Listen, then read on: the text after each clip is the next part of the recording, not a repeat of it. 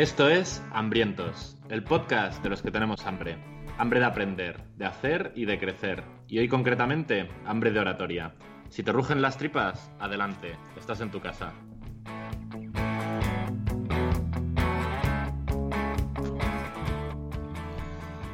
¿Qué tal, Jorge? ¿Cómo estás? ¿Tienes hambre de oratoria? Hola, hola, amigo Charlie M, acá Carlos M, alias Carlos, Don Carlos. Pues claro, yo siempre tengo hambre, hambre de oratoria y además eh, hoy se da que normalmente solemos hablar sin saber, hoy vamos a hablar sin saber, pero por lo menos vamos a aprender algo porque tenemos el primer invitado de Hambrientos, manos arriba, para recibir a Álvaro Sánchez. ¿Qué pasa Álvaro? ¿Cómo estás? ¿Qué pasa chicos? ¿Cómo estamos? Jorge, Charlie, ¿qué tal? Muy Con buenas. hambre. Muchas gracias, muchas gracias por venirte por aquí. Cuando este podcast se venda a Spotify, haremos cuentas.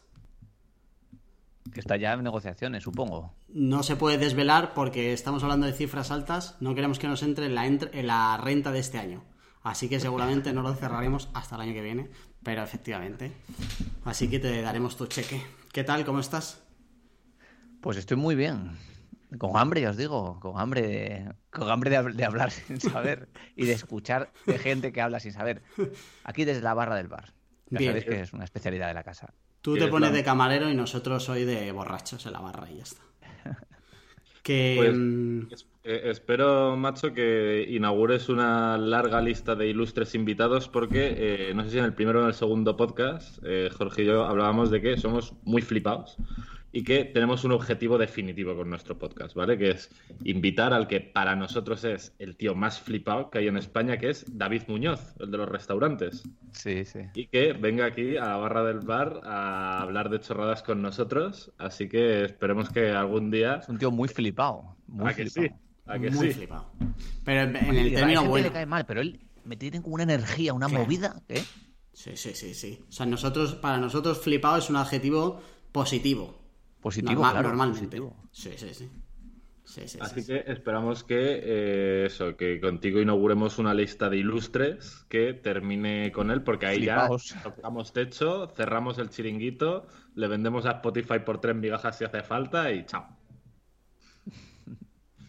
Así que, bueno, eh, para quien no te conozca, Álvaro Sánchez, ilustre sabandija, sabandíger, es un tío que eh, mueve mucho la lata en los negocios digitales, hace muchas cosas y muy distintas, así que creo que casi mejor que que te defina yo por un podcast o por nichos o por lo que sea, defínete tú en tres líneas. Soy un tío que se busca las habichuelas por internet, como bien has dicho. Monto cosas, unas me van bien, otras me van mal. Y como denominador común de esas cosas suele estar el SEO, la- el tráfico orgánico y luego tengo buena mano con la conversión con texto, en capturar la atención de la gente escribiendo ese tráfico que vino de que capturé. O sea, junto una especie de, de SEO con un poquito de copy e intento sacarle el dinero a la gente. Vale, qué guay. Que, que supongo que es lo que la mayoría de la gente que nos escuche pretenda también, en- así en general. Sí, literal, porque al final, eh, bueno, te lo decíamos antes, ¿no? Antes de empezar a grabar, que nosotros grabamos de cosas que no tengan mucho que ver con marketing, porque estamos todo el día metidos en el marketing, pero vamos, que los que nos escuchan son los que nos conocen, los tres gatos que nos conocen de hacer cosas de SEO y marketing, así que sí, Sí, sí. Queda, to- queda todo en familia. Es muy pequeño este mundo. Literal.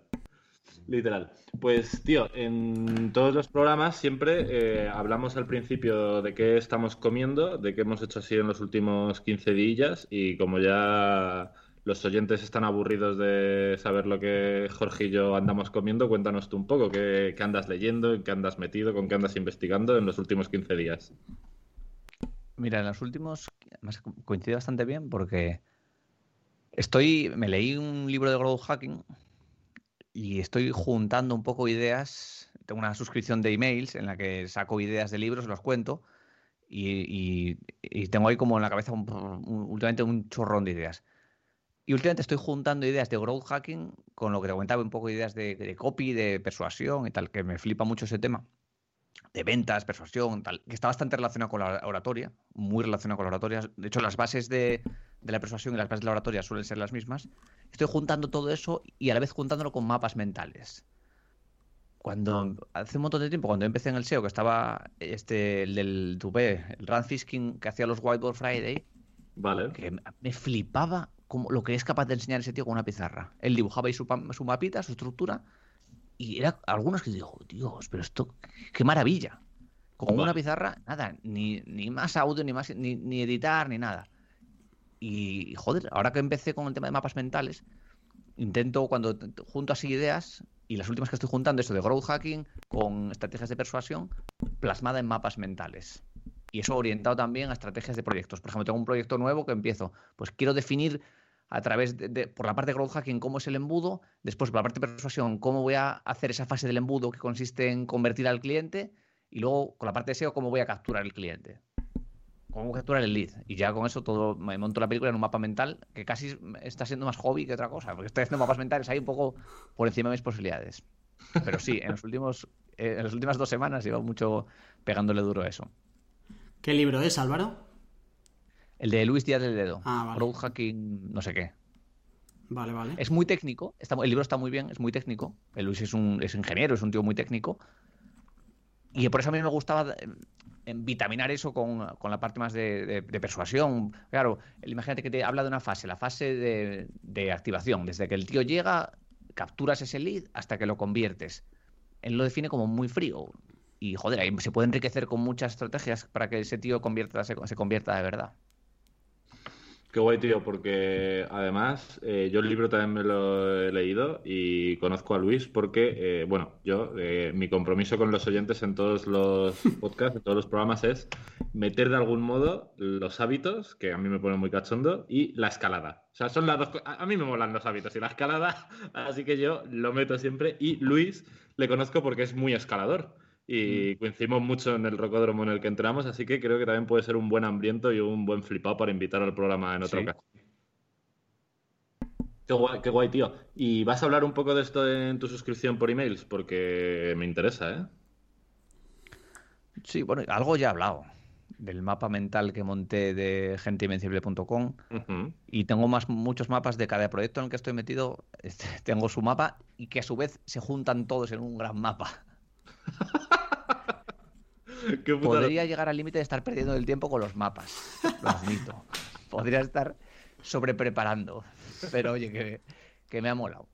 Pero te, te ayuda para pensar a que sí. Es que el Sí, otro día hablábamos, eh, el, el anterior programa hablábamos de gestión del conocimiento y de que Charlie solo apuntaba todo en canal digital y yo le decía que no sabía, ahora, o sea, no recordaba ningún estudio concreto, pero que había leído mil veces la conexión que hay entre la mano y el cerebro y cómo el dibujar y pintar las cosas, lo que los americanos llamaban el visual thinking, te ayuda mucho a luego pensar e incluso a persuadir. O sea, que hay un libro que se llama Tu mundo en una servilleta, lo dejaré en la nota del programa, hambrientos.es, de Dan Roam, que habla solo de eh, cómo consiguiendo, y además lo aplica muy bien a ventas, lo aplica muy bien a reuniones, o sea, lo aplica de verdad al mundo real, al mundo profesional, como con cuatro dibujitos, sin tener ni idea de dibujar, eh, puedes ayudar a explicar mucho mejor las ideas y a persuadir mucho mejor a vender tus ideas con dibujos respecto a lo que es el texto puro y duro y ya ni, ni hablamos solo del digital.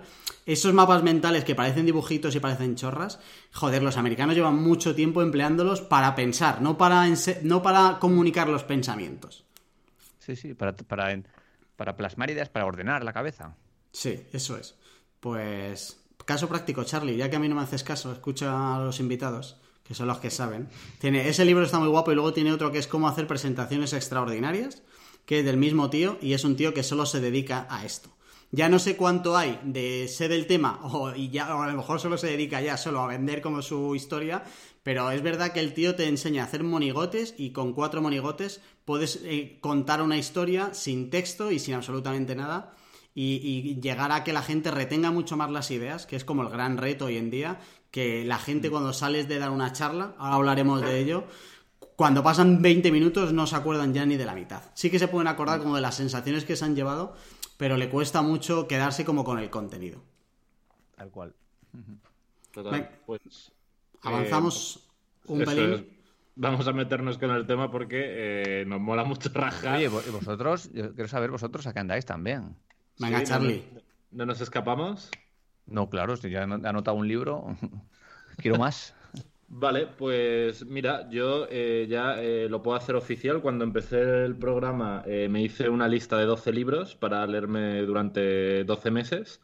Eh, estuve ahí empapándome de a todo el mundo guay. Eh, mola bastante. Hice una lista, pregunté a todo el mundo guay qué libros recomendaba. Eh, también pillé los tuyos, de hecho lo hablamos, de la suscripción y tal. Y nada, muy aséptico. Puntué y los, que más, los 12 que más recomendaciones tenían me, los, me los apunté para la lista. Y empecé el primero con Pensar rápido, pensar despacio, de Kahneman. Y lo he abandonado vilmente. Eh, lo he intentado, ¿eh? De todo corazón lo he intentado. He a saltar. No me ha molado, tío. Muy denso, no lo, he, visto, no lo he visto. Me leí como... Tiene partes muy, tiene partes muy científicas. Vale. Pero la esencia es súper fácil de entender y súper útil. Sí, pero me daba la sensación, 100%, ¿eh?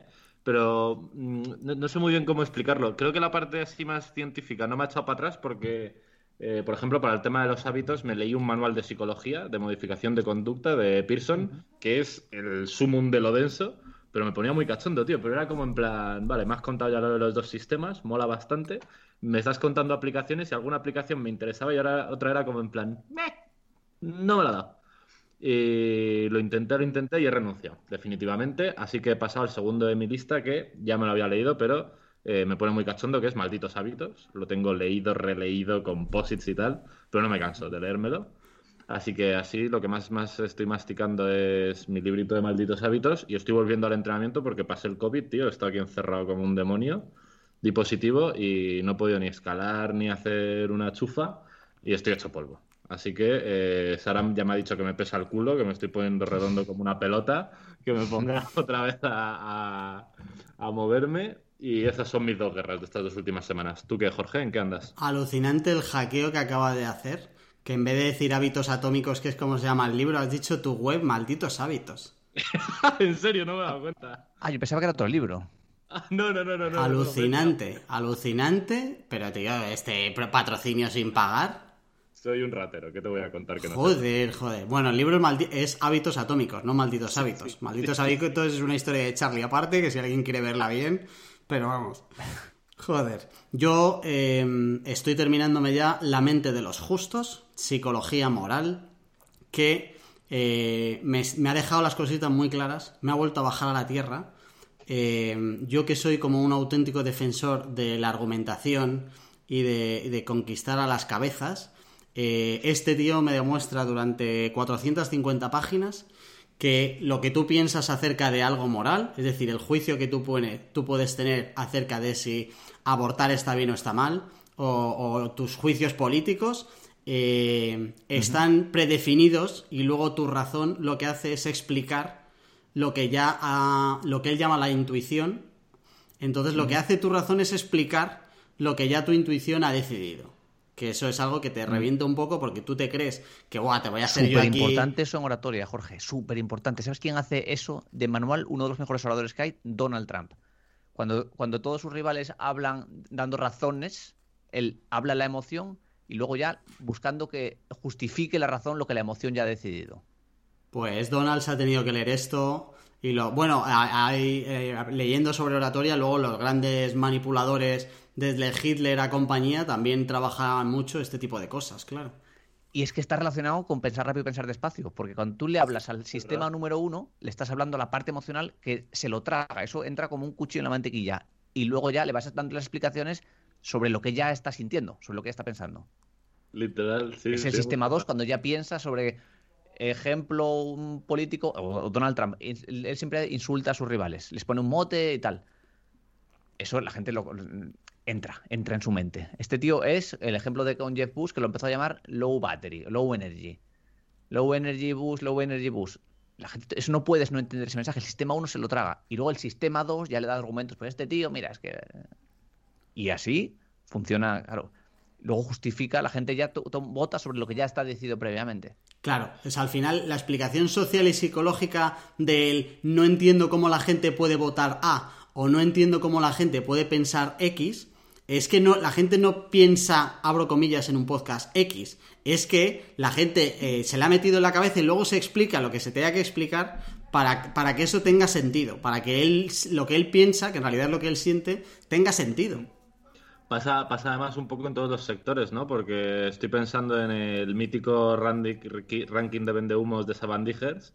Eh, al final, siempre los que puntúan más alto se les acusa un poco de hacer esto, ¿no? De te vendo un cambio de vida increíble y ahora que has entrado por el agujero del conejo, efectivamente te explico cómo va a ser tu cambio de vida. Pero no te vendo mi producto, te vendo eso. Sí, sí, eh, al final es muy redondito el tema, ¿eh? Son las bases de la persuasión, es la base de, la, de cómo funciona la mente humana. Venga, vamos a entrar ahí. Pues tienes, em, ventaja entonces, ¿eh, Jorge, para este podcast. Sí, sí, sí, sí, Pues esto lo he relacionado con otro libro que se llama Ideas, Ideas que pegan, que está muy guay, que son de dos hermanos, que todo lo que han escrito merece ser leído, de los hermanos Dan y Chip Heath, eh, y hablan de mm. cómo conseguir retener las ideas. De hecho, joder, me voy a enrollar, pero en un minuto cuento una anécdota que es maravillosa, que es eh, una conferencia en Stanford de gente que de una asignatura que es directamente oratoria, ¿vale?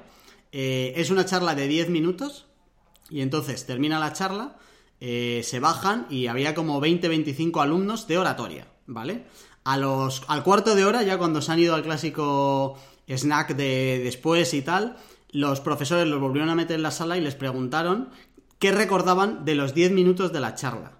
Y no había nadie que recordara más del 30% del contenido de 10 minutos de la charla, tíos de Stanford que estaban estudiando oratoria. O sea, y luego cuentan un poco de qué, eh, qué tienen que tener en común las ideas para ser entendidas y, para ser recordadas más allá de los siguientes 10 minutos. Y está muy guay también, lo recomiendo. Entonces he enlazado este con el otro y es verdad que como leyendo diferentes disciplinas, todas están relacionadas con el tema de hoy, que es algo que acabo de entender, la verdad. Y muchos libros. Pensar a pensar despacio está súper relacionado con hábitos atómicos, está súper relacionado, es que es la base de cuando cuando intentas conseguir algo de alguien, persuadir algo de algún modo, tienes que tocar los mismos botones. Y cuando quieres cambiar tú propiamente, tienes que tocar los mismos botones. Que luego, ¿qué herramienta? Hay muchas herramientas para eso. Pues para cambiar hábitos hay miles de herramientas que, depende, que puedes forzarte para que suceda ese cambio. Pero las bases del cambio son las mismas. La base de, cómo funciona el coco de la peña es que es igual. Vale. Eh, no hemos ni empezado, ¿ok? Pero bueno, venga, vamos a arrancar.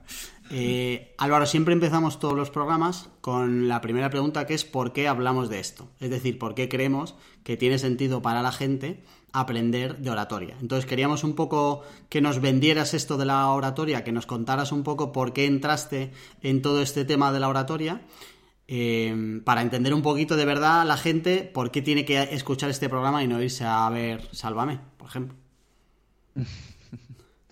Se lo contaba, os lo contaba antes cuando yo me dio por, investigar en el mundo de la oratoria fue porque yo había leído que la peña que dominaba el arte de la oratoria, la retórica y hablar en público, tenía, le iba mejor. Que eran las típicas soft skills que hay que tener, oye, hay que dominar la oratoria. Y digo, pues mira, chico, pues, pues si, si lo dicen los gurús, habrá que... Y al mismo tiempo te das cuenta que la mayoría de la gente tiene pánico a hablar en público. La mayoría de la gente no, todos de mano, como el sistema educativo que tenemos no, incentiva nada a que tú hables en público, ni presentaciones, ni nada. De hecho, vamos, cuando iba a la universidad, no recuerdo haber hecho grandes presentaciones. Mira que, había, que hubo oportunidades que, no, allí un tío hablaba y tú te, sentabas a escuchar. Y luego las participaciones son escasísimas. Y eso tiene como consecuencia que arrastramos un miedo a hablar en público, una, un montón de, de errores que se cometen habitualmente, que no solo hablar en público, es estar en una situación como esta, hablar en un podcast, hacer un directo, hablar a una cámara o incluso hablar con un grupo de desconocidos. Es lo mismo. Ese miedo a. Un poco el miedo a que dirán de mí. El, miedo más profundo es a ver si lo voy a hacer mal. Es el, miedo al, no, encajar en, el grupo. Van a pensar que soy tonto. Y luego la realidad es que todos están preocupados en lo que pensarán ellos, tú, tú de ellos, y no están pensando en ti. Pero ese miedo está. Y es innato. Estamos cableados así para sentir ese miedo. Y la ventaja de mejorar eso es enorme. O sea, los beneficios de mejorar eso, además que te, separa, con muy poco que avances, te separa del resto. Porque la mayoría de la gente lo hace fatal.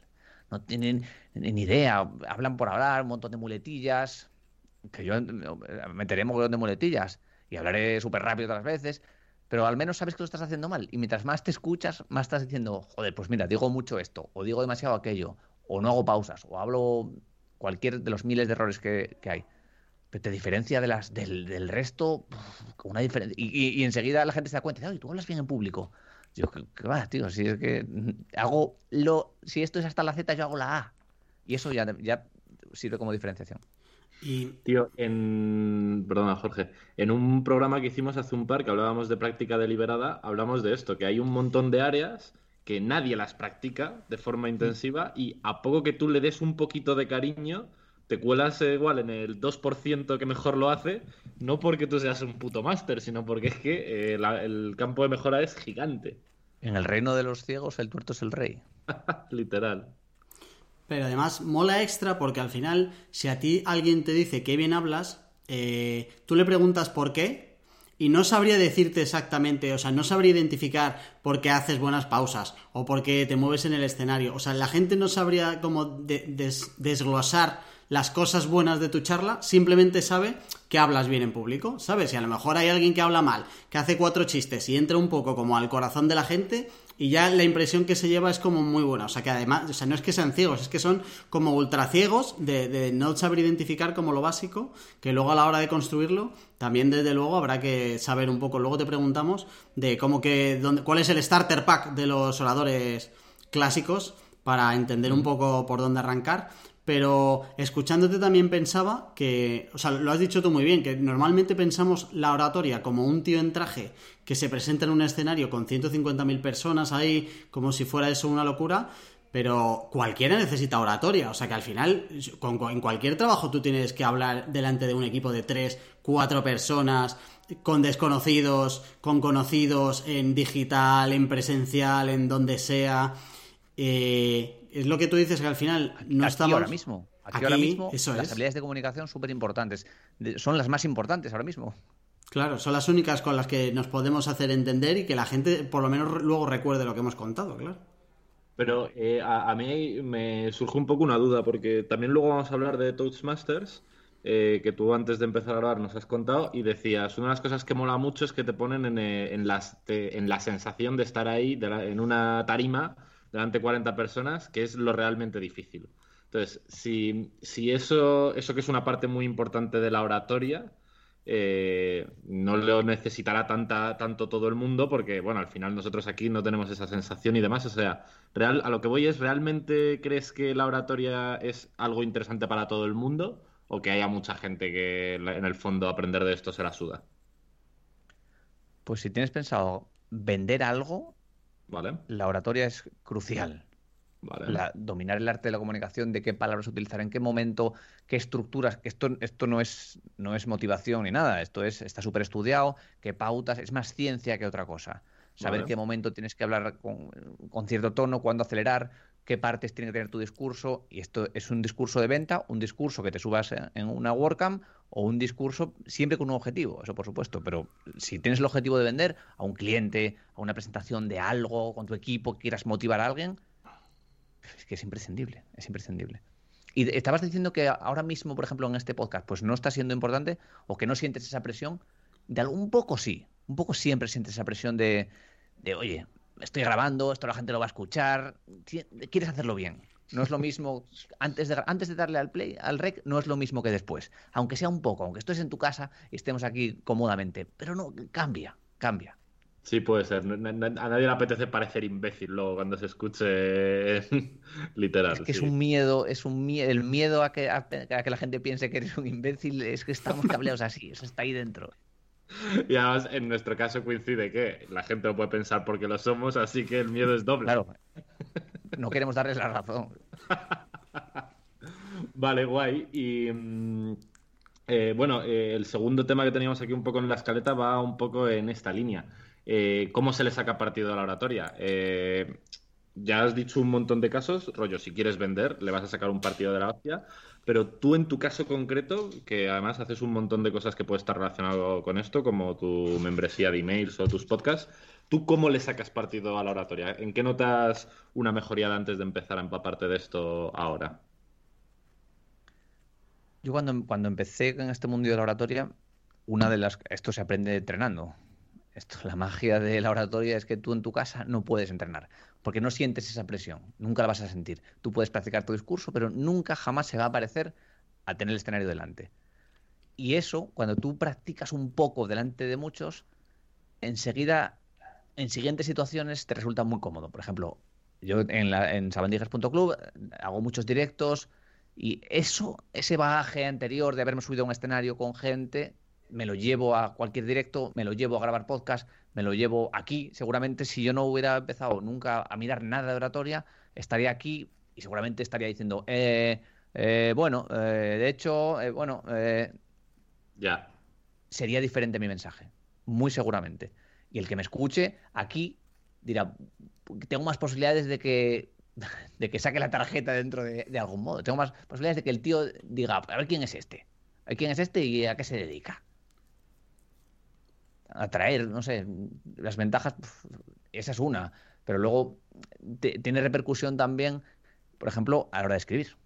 Si tú tienes una estructura de un discurso, herramientas de, discursos de, oratoria pueden, son aplicadas a copy, son muy aplicables, son aplicables a, a, definir un texto que quieras que venda. Es que a lo que hablamos antes es ir a las bases de la mente humana. Lo que quieres que conseguir un tío con un discurso es lo mismo tienes que hacer lo mismo con un texto. ¿Qué quiero que consiga el tío? ¿Qué quiero hacer con este tío cuando lea mi texto? ¿Qué quiero que la audiencia consiga? Siempre un objetivo. Tú sentarte a escribir o preparar un discurso sin un objetivo es lo primero que tienes que hacer. ¿Qué quiero que pase cuando este tío escuche mi discurso?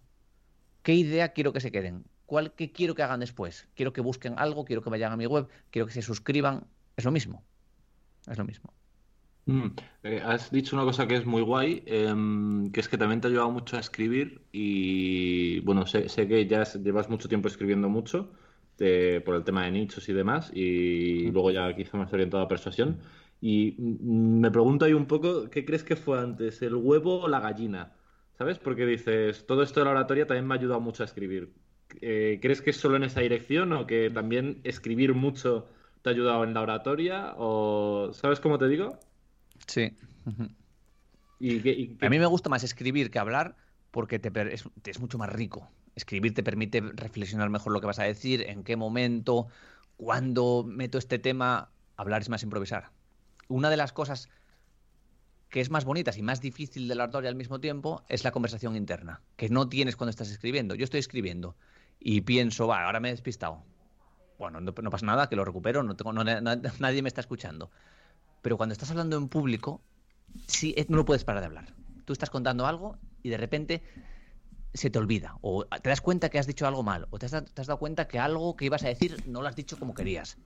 Y la conversación interna empieza a decirte, uy, la estás liando. Pero tú no puedes pararte. Eh, la ola viene y tú tienes que ir con ella. Da igual, da igual que no tengas ganas, da igual que, no tengas... Tienes que hablar. Esa fuerza, eso, esa fuerza que viene de fuera no la tienes escribiendo. Escribiendo pues y, cuántas veces pasa que estás escribiendo y digo, no, sé, estoy espeso. No existe la opción de estar espeso cuando estás delante de un escenario, delante de un público. No, no existe. No puedes decir, bueno, voy a pensar ahora, me voy a echar un café y me lo pienso. No. Y esa conversación interna, de hecho, yo he visto gente sobre un escenario que le come la conversación interna. Le, silencia, le habla tanto, se pone tan nervioso que se quedan en blanco. Pero blanco que no saben ni, no sé qué decir. Y empiezan a decir, pues que no sé qué decir. De todas las cosas que puedes decir y solo dices no sé qué decir, pues sí, porque la conversación interna te, absorbió, tomó todo el protagonismo. Y eso escribiendo no pasa.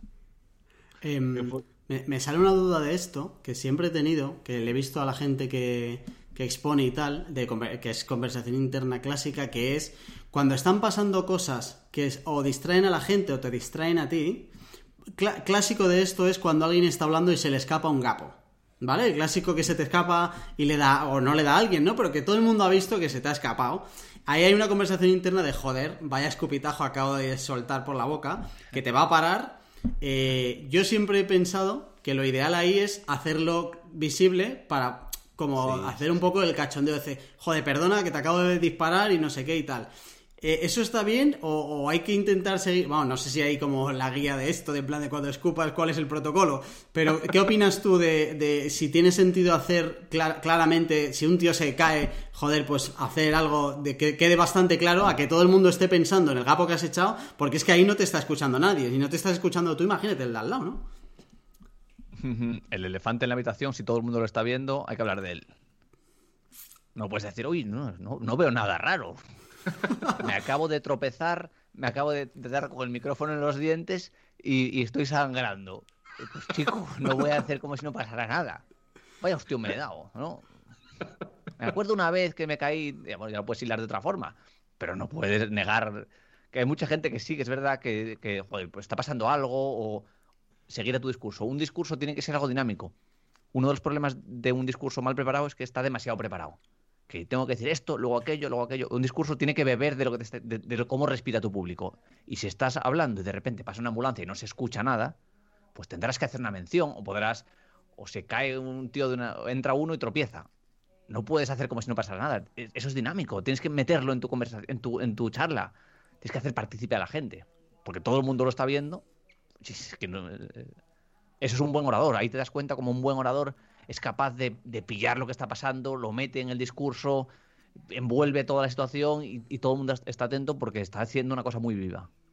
Tío, leyendo mm, esta semana que estoy intentando leer un poco de oratoria para que te pudiéramos preguntar con un poco más de sentido, eh, un tipo, no me acuerdo cómo se llamaba, pero bueno, dejaré el artículo en las notas, eh, hablaba eh, que mm, preparando una TED Talk entró, hay una especie de academia de TED eh, para preparar charlas y que eh, su mujer se había apuntado y la había flipado y él se quiso apuntar también.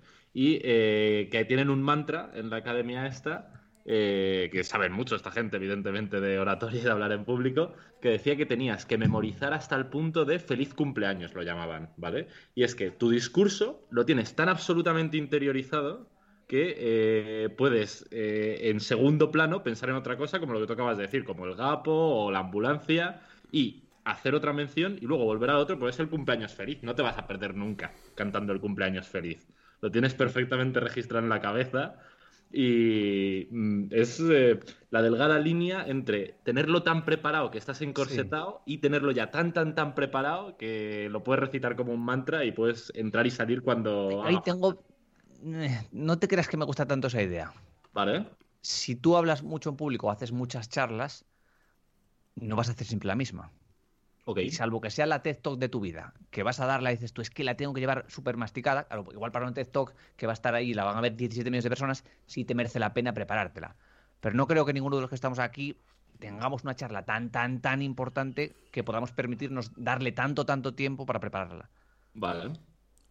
Y, luego tiene otra cosa, y es que el TED Talk no es la vida real. O sea, que ahí no hay interrupciones. Si escupes, no llega a la primera fila. O sea, que no tiene nada que ver de cuando luego vas a dar una formación, 20 personas en la sala, uno grita, el otro no te hace caso, no sé qué. Claro.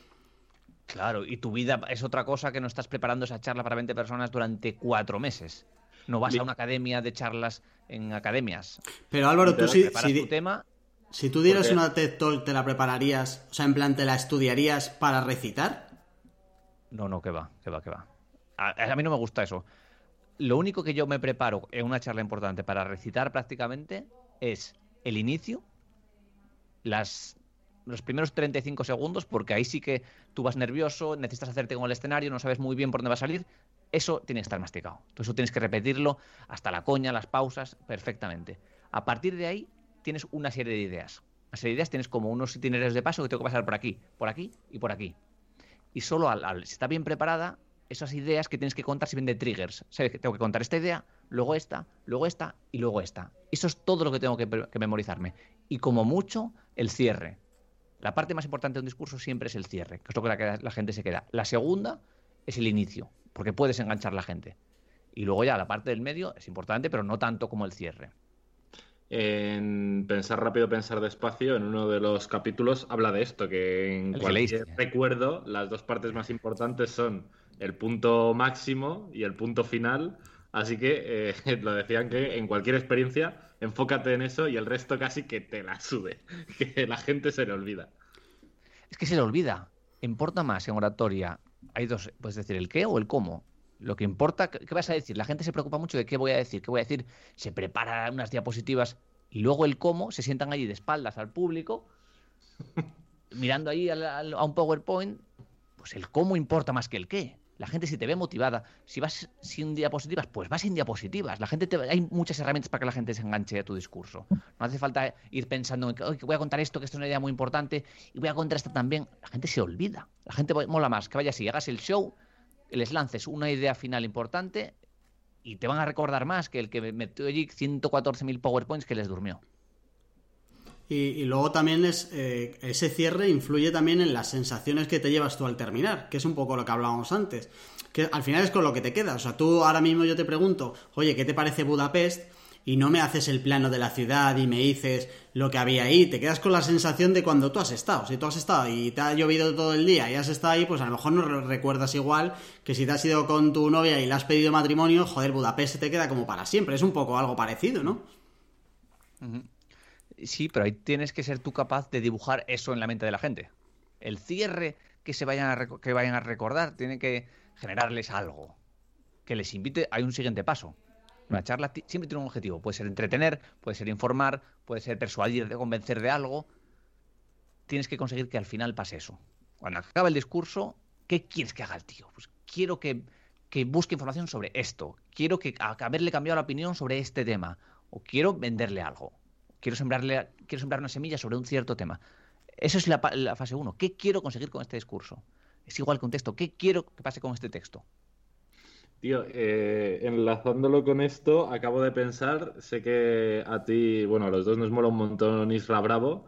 Eh, ¿Crees que es por esto que en el 100% de sus emails hay una postdata y en el 100% de los emails la postdata es el enlace de compra? Mm, ¿Crees que tendrá que ver? Molaría, molaría preguntárselo, me, lo apunto como deberes. Sí, Irra lo que juega es a, la insistencia, a, la, mente humana, cómo funciona, en hábitos atómicos lo dicen mucho, señal, deseo, respuesta, acción. No, perdón, señal, eh, deseo, recompensa, respuesta, acción, que es lo que haces al final. Y lo que juega es a muchas señales. Señal, señal, señal, todos los días, señal, señal, señal, señal. Más señales, se generan más deseos, pensando en la posible recompensa, y suceden más respuestas, que es más ventas. y si lo pone dos veces, pues más. Claro, pero lo digo pues justo por eso, que siempre lo utiliza como en el cierre. En plan, lo último mío que vas a leer es, oye, lo de comprar es aquí. Porque es que en todos, ¿eh? Sin excepción. Postdata y el lacito a compra con algún chascarrillo de la idea que ha transmitido. sí, sí. Qué bueno. Y mm, eh, eh, estábamos hablando, al final no lo hemos anunciado, pero estábamos hablando un poco como del discurso perfecto, ¿no, Jorge? Sí. Em, ¿qué, Álvaro, ¿qué crees que debe tener el discurso perfecto? ¿O, qué, haces tú? O sea, como cuando tú te has construido alguna charla que has dado, algún discurso, cuando has ido a vender a alguien, porque claro, tú estás como más metido en vender online, pero imagino que te habrá tocado vender offline alguna vez también. O sea, persuadir un poco, oye, ¿cómo convences a alguien de que haga algo? Que eso te vale para, para vender, te vale para ligar y te vale para conseguir la paga si tienes 15 años. O sea, te vale para todo. La oratoria es para todo el mundo, todos los públicos. ¿Qué crees que tiene que tener como el discurso perfecto? Primero un objetivo. ¿Qué quiero conseguir con esto, con esto? Y luego, ¿cómo lo voy a conseguir? También influye mucho si puedes trabajar de un poco quién es tu público. ¿Qué quiere mi público? ¿Cómo puedo atraer sus, necesidades? Lo que quiere mi público, ¿cómo puedo dárselo yo a través de mi mensaje? ¿O qué tengo yo si voy a vender? Eh? Vamos a pensar en un discurso de venta que aquí la mayoría de la gente que escuche pensará en esto. De lo que quiere mi cliente, yo no puedo decirle te voy a dar esto, tengo que generarle en él la necesidad de comprar, las ganas de comprar, la curiosidad, por lo que yo voy a contarle.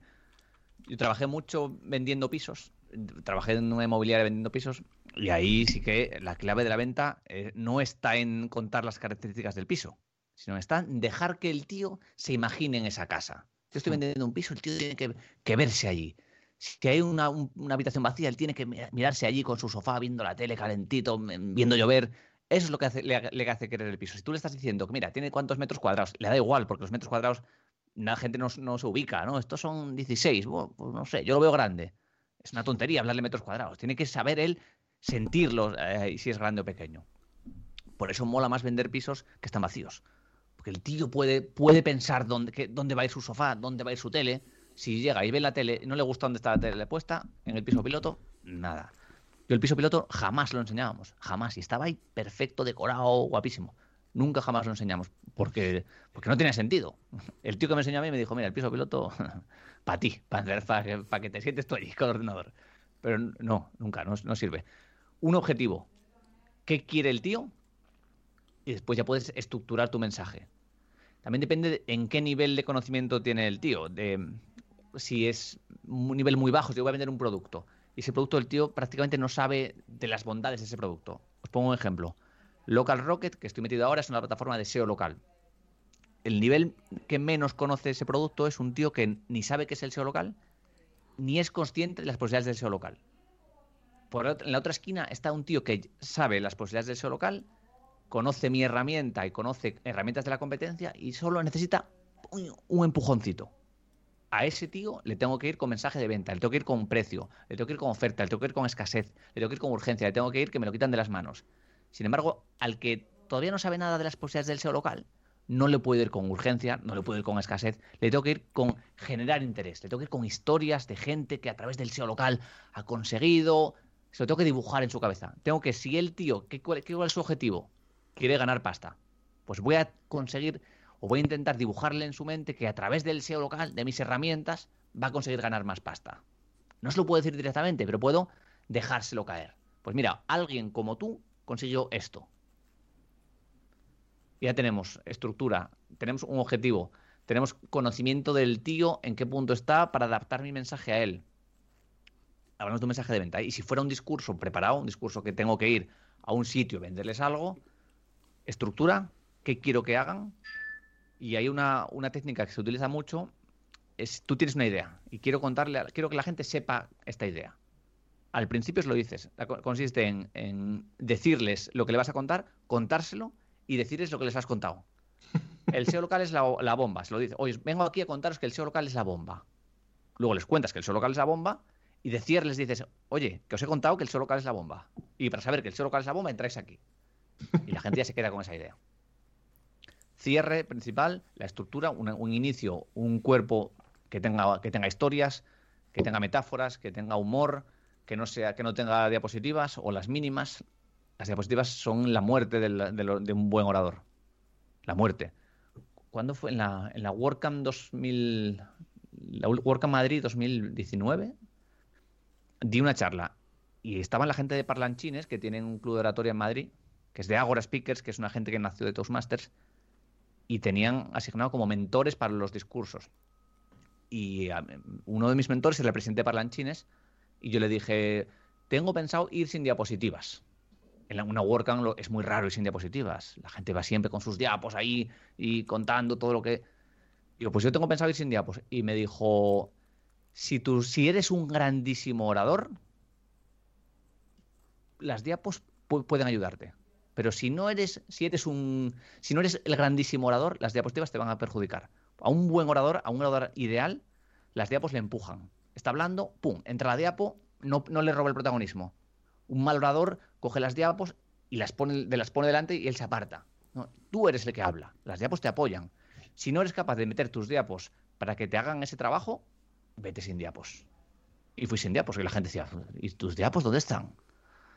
Y así luego hice la, me dio el discurso, me di la vuelta y digo, oh, ¿mis diapos? Claro que no tengo. Em, pues justo de, algo que has dicho ahora de refilón, quería preguntarte, ¿qué es el tema del humor en la, oratoria? Yo em, he escuchado un podcast que recomiendo, lo dejaremos en las notas también, que se llama Humor en Público, que va justo de esto, de cómo comunicar con humor y cómo utilizar el humor para la oratoria. ¿Cómo utilizas tú el humor? ¿Qué papel le das? Y, cómo ayuda? Porque al final, si estamos hablando todo el rato de, entrar al corazón, eh, joder, el humor entra perfecto, por lo menos para conectar con la gente, para identificarse contigo, etcétera. ¿Cómo lo utilizas tú y qué papel crees que tiene en, esto de la oratoria? Súper importante el humor, sobre todo si es bien reírse de uno mismo o bien reírse de enemigos comunes. Buscar el enemigo común a través del humor. Pero reírse de uno mismo es crucial si tú no eres primero que, mira, tío, eh, eh, estoy nervioso, pues estoy nervioso, o, estoy, parezco un flan, o mira que me, he caído. Si te has caído, tío, ríete de ti mismo, no pasa nada. O siempre hay imprevistos, que el micrófono no funciona, o que un tío entra y te interrumpe y, estás ahí, te quedas un poco cortado. siempre se pueden hacer coñas, coñas con discurso, coñas con la gente. No puedes insultar a la gente, pero sí ser un pelín ácido ahí de... y la gente se engancha. Sobre todo si haces alguna coñita ahí por el medio, al inicio, historias que sean graciosas, que la, gente conecta, conecta con eso. Es imprescindible. Y todos los grandes oradores tienen ahí sus... En, aquí tengo que meter una coña, cambiar un poco el ritmo, cuentas algo serio, después lo rompes con una coña sobre eso mismo. La gente dice, este tío. Pero sí es clave. ¿Crees que es válido para todo el mundo o hace falta tener un poco de gracia? Que seguro que se puede entrenar lo de tener un poco de gracia. Pero eh, estoy pensando en el típico amigo, todos tenemos alguno, que no tiene gracia y que cada vez que intenta hacer una gracia es un patoso y, todo el mundo dice en plan, madre mía, va a subir el pan. ¿Sabes cómo te digo? O... Reírse de uno mismo todo el mundo sabe. Vale. Todo el mundo, es que no, eh, somos el candidato perfecto para reírnos de nosotros mismos, porque nadie como tú sabe tus, tus debilidades, tus miedos, tus flojeras. Contarlas, macho. Soy un flojo. Es que soy un flojo, no pasa nada. Porque la gente se va a ver reflejada, porque ellos también son unos flojos. Entonces, mira, este tío es un flojo, lo está diciendo como yo, yo también soy un flojo. El mensaje interno es, confío en este tío. Ya, qué bueno. Y también en esta línea estamos hablando un poco de cómo es el discurso perfecto. Yo creo que ya ha quedado bastante bien apuntado. Eh, que tenga historias, que no lo hemos dicho, tenga historias. La introducción, una historia es súper importante para conectar con la gente. Por el medio, un par de historias. También hay historias con objetivo. ¿Qué objetivo quiero conseguir con esta historia? Quiero desactivar una objeción quiero resaltar un, aspecto importante de mi producto, siempre con historias. Tú no puedes decir a un tío que esto es malo. Tienes que contar una historia que se demuestra que eso es malo. Os pongo un ejemplo. Antes iba paseando y uno de los típicos carteles que está por la calle ponía, ¿ves esto? Pues tu cliente también. Ese es el ejemplo. ¿Lo ves? Pues tu cliente también. No te estoy diciendo cómo es, sino que te estoy demostrando cómo es. Esa es la fuerza de las historias. Em, ahí tengo, tengo como una repregunta que es si no nos estamos cansando ya del tema de las historias y te digo por qué. Eh, porque creo que como se está metiendo historias para absolutamente todo. O sea que al final algo que tú puedes tardar en contarlo un tweet se convierte en un hilo de 25 tweets solo porque había que contar una historia que eh, yo creo que en, alguno, eh, para algunos mensajes lo único que hace es remolonear. O sea que que es en plan de, oye, que sí, o sea, que sí, que me has dicho que hoy te has encontrado con no sé quién. No necesito la historia desde que te saliste de la cama hasta que te encontraste con él. Igual, ¿no, se nos va a veces un poco de las manos, Álvaro? Sí, sí que es verdad que hay gente contando anécdotas de infancia por encima de sus posibilidades. y ahora estamos ahí todos contando que si una vez yo de pequeño hice una cosa, si la historia es buena y está bien traída, el problema es cuando las historias están mal traídas, que, cuento una historia y luego, oye, que aprovecho que te cuento esto y mira mi nuevo producto. Poco a calzador, ¿no? Pues una historia si está bien contada, engancha. Es que tiene ese factor de entretenimiento. Si, si la historia te está entreteniendo, no te preocupes que no vas a decir que mierda, ahora no quiero leer esto. Una peli buena, ¿por qué las pelis duran hora y media? Podrían contarse en... Oye, pues mira, que fue Caperucita y se fue el lobo y tal. No, le metes el drama, lo que, lo que entretiene es el drama de la historia. Es lo que lo hace bueno. Una buena historia tiene su drama y el tío que lo está leyendo está ahí enganchado, enganchado, enganchado, está, interactuará más tiempo con tu tweet, eso, no sé, tendrá más likes, será bueno para el algoritmo, no sé. Pero sí, a ver, sí que es verdad que una historia mal contada es una mierda. Y, luego hay otra cosa que yo noto, sobre todo en los que las cuentan bien, y es que a veces la historia se está comiendo al mensaje. O sea que al final ya canibaliza y es como cuando ves un anuncio que dices, joder, me ha encantado, oye, ¿y el anuncio de qué era? Y no te acuerdas de qué, era, ¿no? al final eh, hay una historia tan bonita que cuando termina, o sea, pues lo que dice un poco Charlie al final no deja de ser la postdata con el enlace, decir, ah, coño, claro, que es que esto al final iba de algo. A veces también puede haber el peligro ese de que la historia se esté comiendo el objetivo. Tú dices al final, tienes que tener como un objetivo. Ten cuidado con la recreación de tus personajes y de tus, de tus tramas, que al final esto tiene que terminar donde tú quieres que termine. Sí, pero si está bien tirada, si la, el marco de pensamiento que quiere cambiar en el tío está bien, lo que, la historia lo consigue, la historia es buena. Si le metas más drama, menos drama, más películas, más protagonistas, más historias, eso ya, bueno, se puedes meterle demasiados adjetivos, demasiados verbos, hacerlo, hacerlo pedante. Pero si consigue dibujar en la mente del tío que lo está leyendo lo que tú quieres que consiga, la historia es buena. Otra cosa es contar una historia y, oye, que pasaba por aquí, te voy a contar otra cosa. Y, oye, y hablando de... No, si de verdad quieres una historia bien trabajada, puede ser, puedes hacerlo muy mal, pues... Sí, hombre, claro, que se puede hacer muy mal, pero la gente va a dejar de leer. Es que eso, esto es súper democrático. Tú estás contando una, o hablando en público, o leyendo un texto, contando una historia, y la gente, si es mala, la gente se va. Nadie lee algo que no quiere.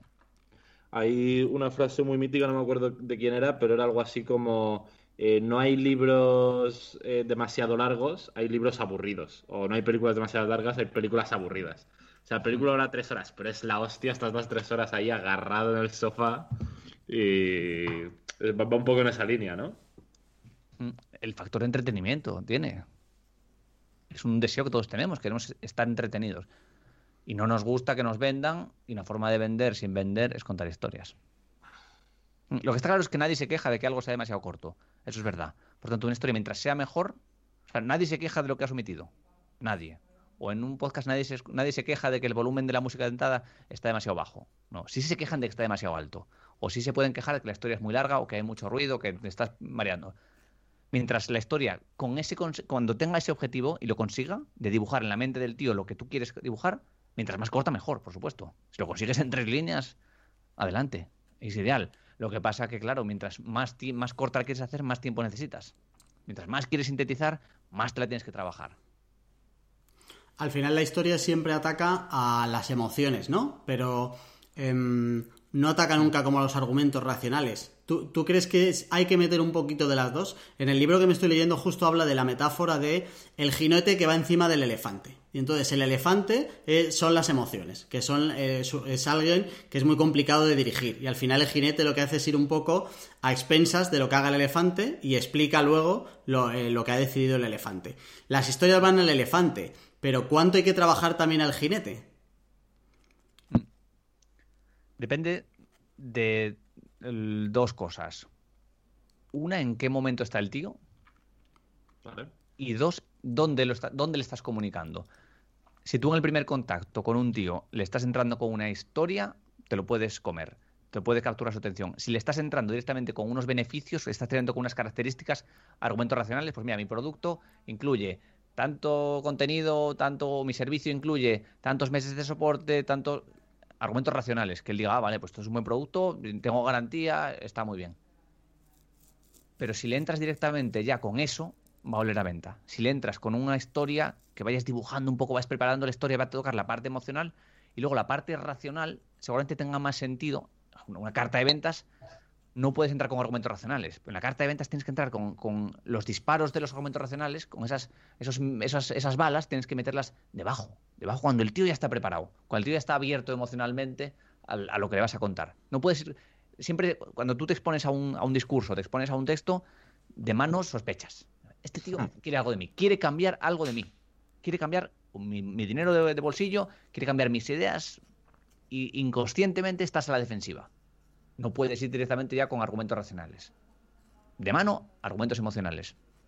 Que luego también hace falta eh, argumentos de autoridad, que el tío confíe en ti. Pero eso ya se trabajará en otro momento o quizás ya lo tengas, ya lo tengas traído. Argumentos emocionales y, segundo, ¿en qué momento está el tío? Lo que decíamos al principio. Si es un tío que, el ejemplo que os ponía de SEO local y local rocket, que es un tío que no sabe nada de SEO local, no le puedo ir con características. No le puedo decir, pues mira, mi servicio incluye que te actualice la ficha, que te haga. Pues que no sé ni qué es la ficha, no sé para qué sirve la ficha. Primero, créame la necesidad de tener una ficha de Google My Business. Explícame los beneficios que me voy a llevar, cómo, cómo voy a ganar más dinero, voy a tener más tiempo, voy a ser más feliz teniendo una ficha de Google My Business bien trabajada. Y después, según avance en ese flujo, en esos, en esos niveles de conocimiento de mi producto, ya podré ir tocando más o menos. Lo que está claro es que hay que tocar tanto deseos emocionales, la parte emocional como la parte racional. Si no tocas la parte racional, se va a quedar cojo. Si no tocas la parte emocional, no vas a vender nada. Pues 70-30, las dos son importantes.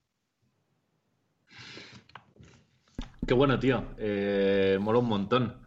Eh, vamos a ir ya con la última sección que teníamos aquí marcada que es, eh, vale, ya hemos hablado de, porque esto es la hostia interesante, cómo es el discurso perfecto, y ahora la pregunta del millón, ¿cómo aprendemos a hacer esta movida?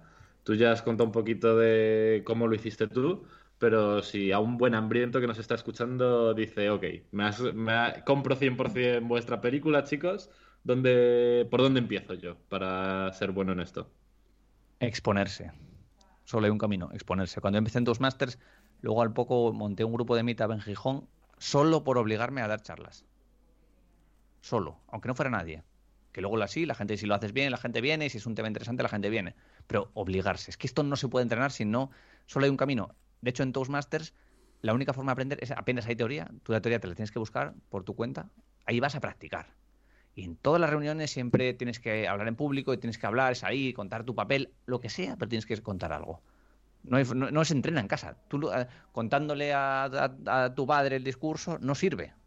Es que no sirve porque no puedes recrear esa situación real de nervios, de estrés, de presión, de tu mente diciéndote estás nervioso, vas a quedar fatal, no tienes ni idea, no te lo has preparado bastante. Mira esta gente cuánto sabe, mira que está ahí, que, que controla la hostia, como te pregunten. Mira, estuviste jugando a la Play, tienes que estar preparando el discurso y lo sabes y tal. Y todo eso ahí, uh, uh, uh. Y tú allí sonriendo diciendo, eh, ahí voy. y por dentro aquello, uh, las manos sudándote, temblándote las piernas, la voz seca.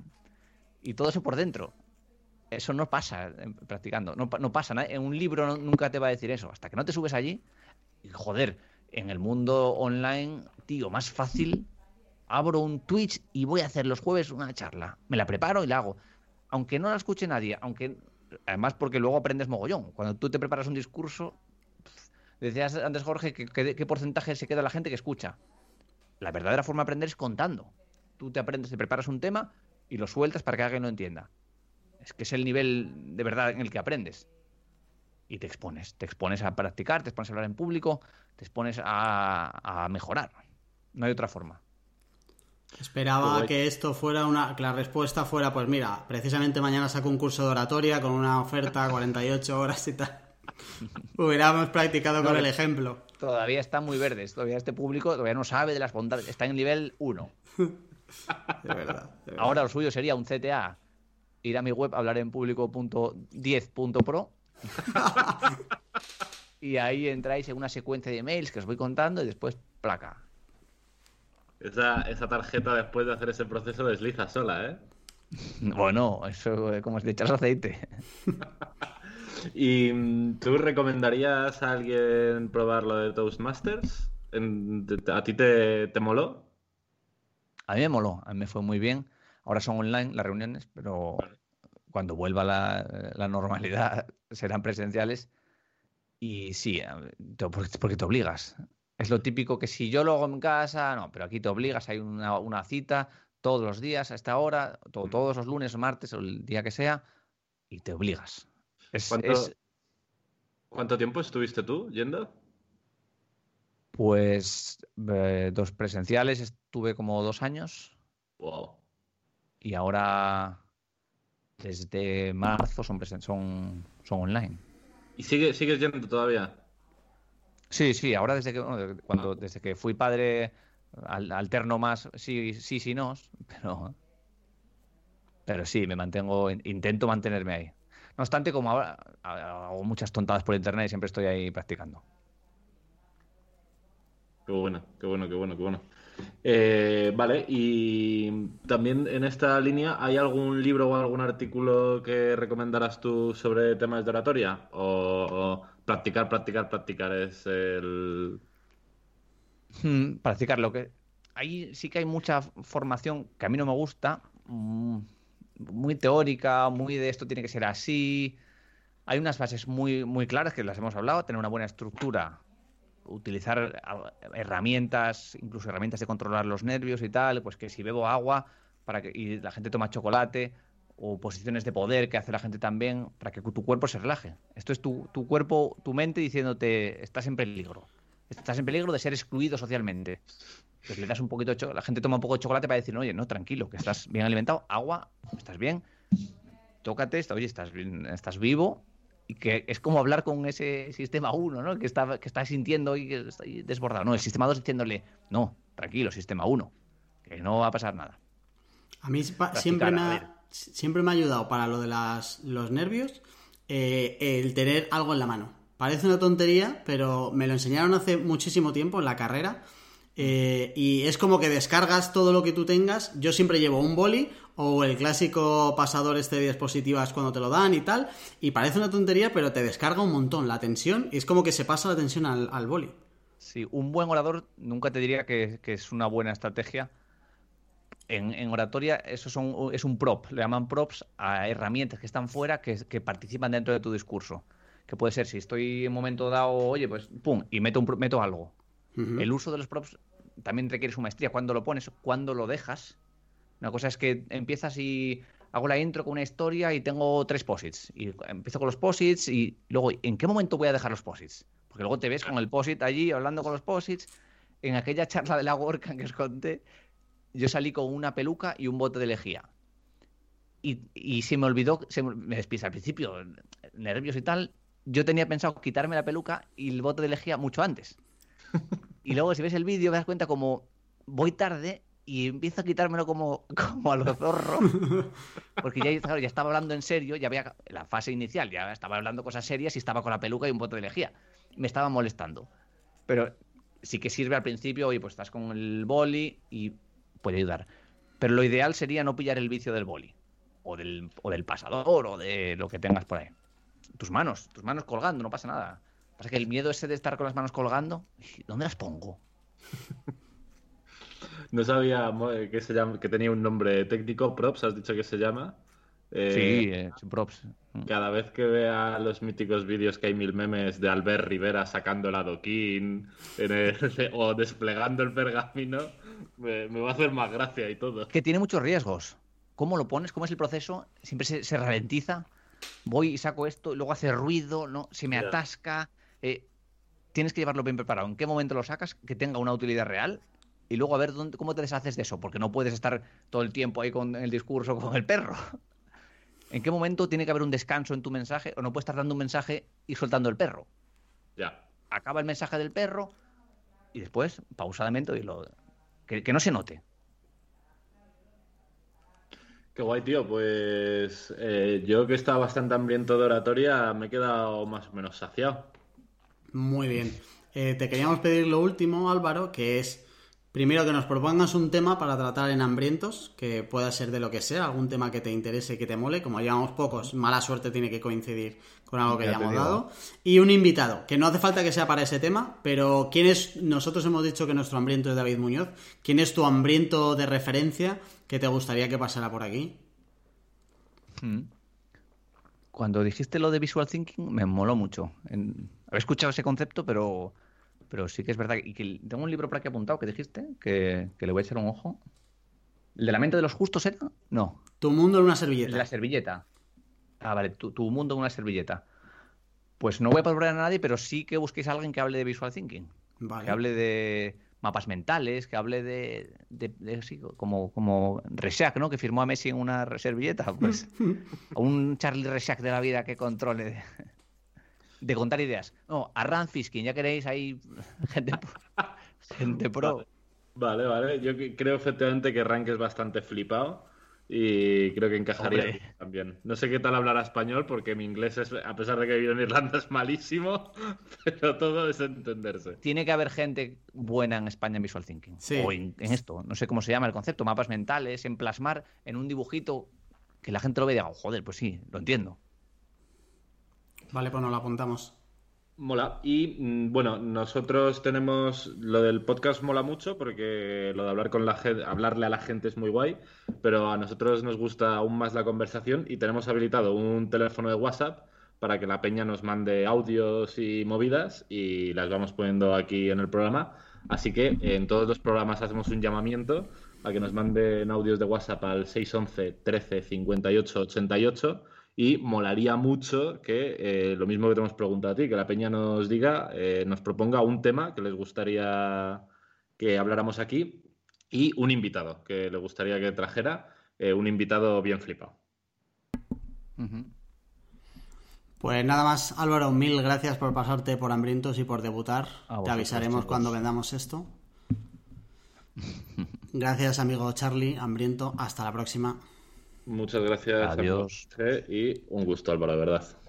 Chao, Hambre. chao. hambrientos.es. En esa web dejamos todas las coordenadas de Álvaro y todos los libros y recursos que hemos comentado hoy.